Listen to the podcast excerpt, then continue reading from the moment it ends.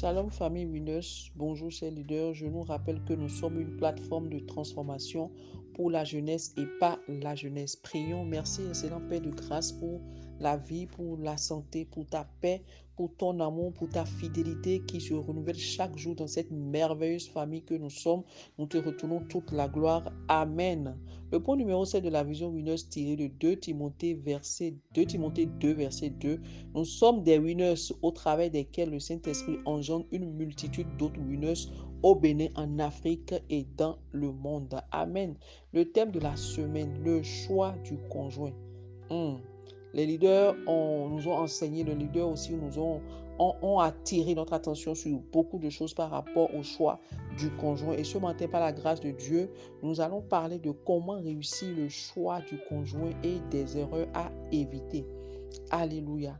La première des choses à savoir est que votre conjoint de mariage est la personne avec qui vous allez vivre toute votre vie et dans tous ses aspects. Amen. Donc, en conclusion, c'est la personne avec qui vous serez un. Comme l'a dit Genèse 2, verset 24, ils deviendront une seule chair. Et le départ pour réussir le choix du conjoint ou sa conjointe est la maturité. Oui, c'est la condition de départ. Il faut être mature.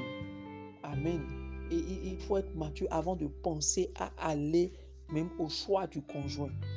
Il n'y a pas de formule magique pour trouver de, conjoint idéal. Tout se passe dans la prière. Et c'est dans la prière qu'il faut recommander son choix entre les mains de Dieu, en ayant bien sûr une relation avec Dieu. Amen. Et, cette personne qui aspire à, au, choix doit prendre sa vie chrétienne au sérieux et jamais ne s'amuser avec les instructions de, Dieu dans, dans, la, dans sa parole. Amen. Famille lumineuse, pour le choix, vous devez avoir l'esprit du discernement. Vous devez avoir, vous devez être sensible pour discerner qui est cette personne avec qui vous voulez vous lier. Alléluia. Et vous devez prier pour que Dieu révèle aussi la véritable identité ou la, la véritable nature, la nature spirituelle de cette personne. Amen.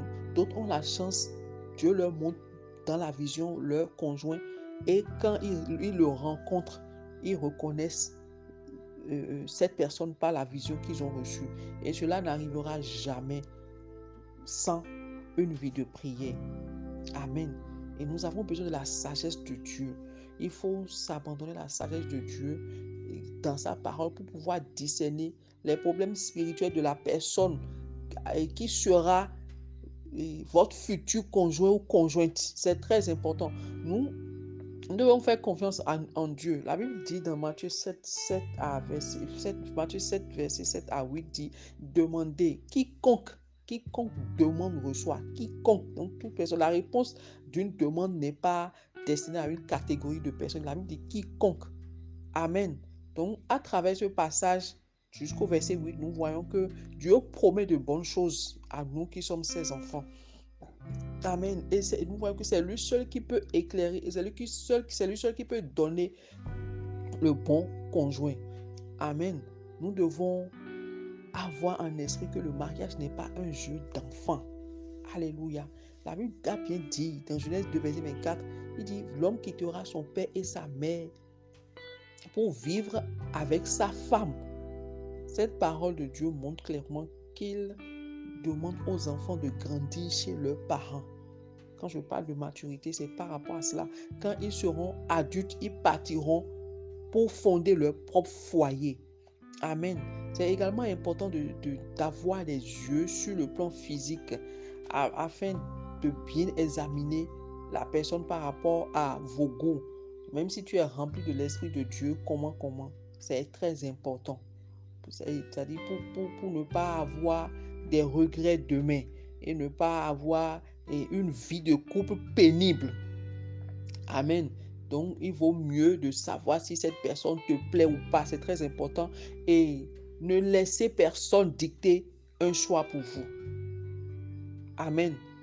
Donc, il y a aussi le, le, euh, concernant l'état de santé du prétendant, il faut, il faut vérifier sa, sa santé et, il faut vérifier sa santé si ça garantit une vie de couple heureuse.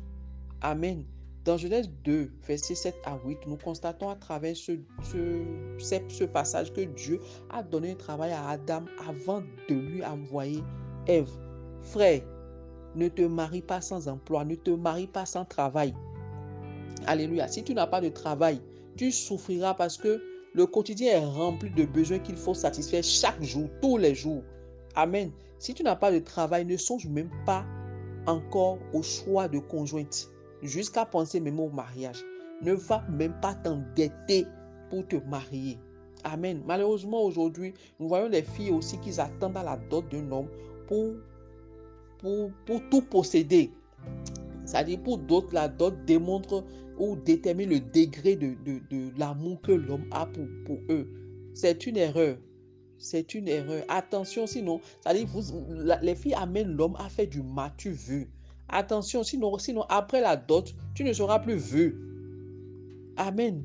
Et, ça dit la liste est tellement, la liste présentée est tellement longue que quand tu fais le point, ça dépasse deux ans de salaire de, de, de, du jeune homme, du futur marié. Et on dit, ah, il faut qu'il paye, il doit sentir. Il doit sentir quoi? Et, tout ça, c'est en complicité des oncles et des tantes.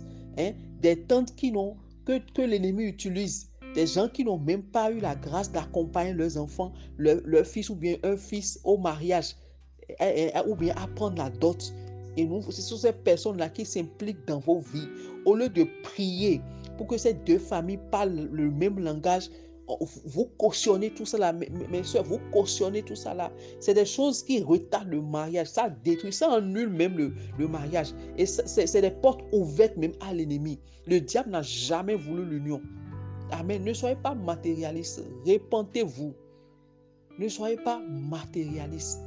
Amen. Nous voyons également des cas où c'est la femme qui travaille, c'est la femme qui finance jusqu'au mariage. Frère, quitte dans ça? C'est un piège. Perdras ton autorité d'homme dans le foyer. Amen. Regarde, regarde et, tu vas souffrir. Tu vas, tu vas souffrir. C'est le divorce qui pourra te libérer. Amen. C'est vrai, la femme est une aide, mais la femme ne doit pas prendre le rôle principal dans le foyer. Alléluia. Nous voyons que au commencement, Ève n'a pas été créée la première. C'est Adam que Dieu a, c'est à, à, Adam que Dieu a donné la charge du jardin et la charge de prendre soin d'Ève. Amen.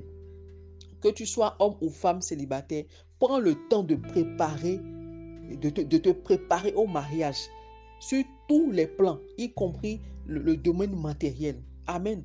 C'est l'impréparation matérielle et financière qui amène certains hommes à amener leurs femmes à vivre dans, la maison, dans les maisons paternelles et, familiales. Amen. Et, famille, ne, ne, on ne peut pas, faire attention, on ne peut pas se marier et aller vivre en foyer dans un autre foyer. C'est l'échec. De, C'est-à-dire, la, la, garantie de ce mariage-là, c'est l'échec.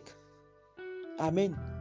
Donc, priez pour la, la manifestation du fruit de l'esprit en soi cette personne qui aspire au choix d'un conjoint, d'une conjointe doit aspirer au fruit de l'esprit en soi, s'assurer que le conjoint ou la conjointe peut et pourra bien gérer les tensions, pourra bien gérer les conflits, pourra bien gérer les, les informations heureuses ou malheureuses et c'est-à-dire être capable de pouvoir prendre des décisions. Amen. Le temps est passé. On n'a pas beaucoup de temps. Bon, écris avec moi ce matin. Le choix du conjoint se fait en esprit et non dans la chair. Agréable, agréable journée à vous. Bon week-end. Que Dieu nous bénisse. Amen.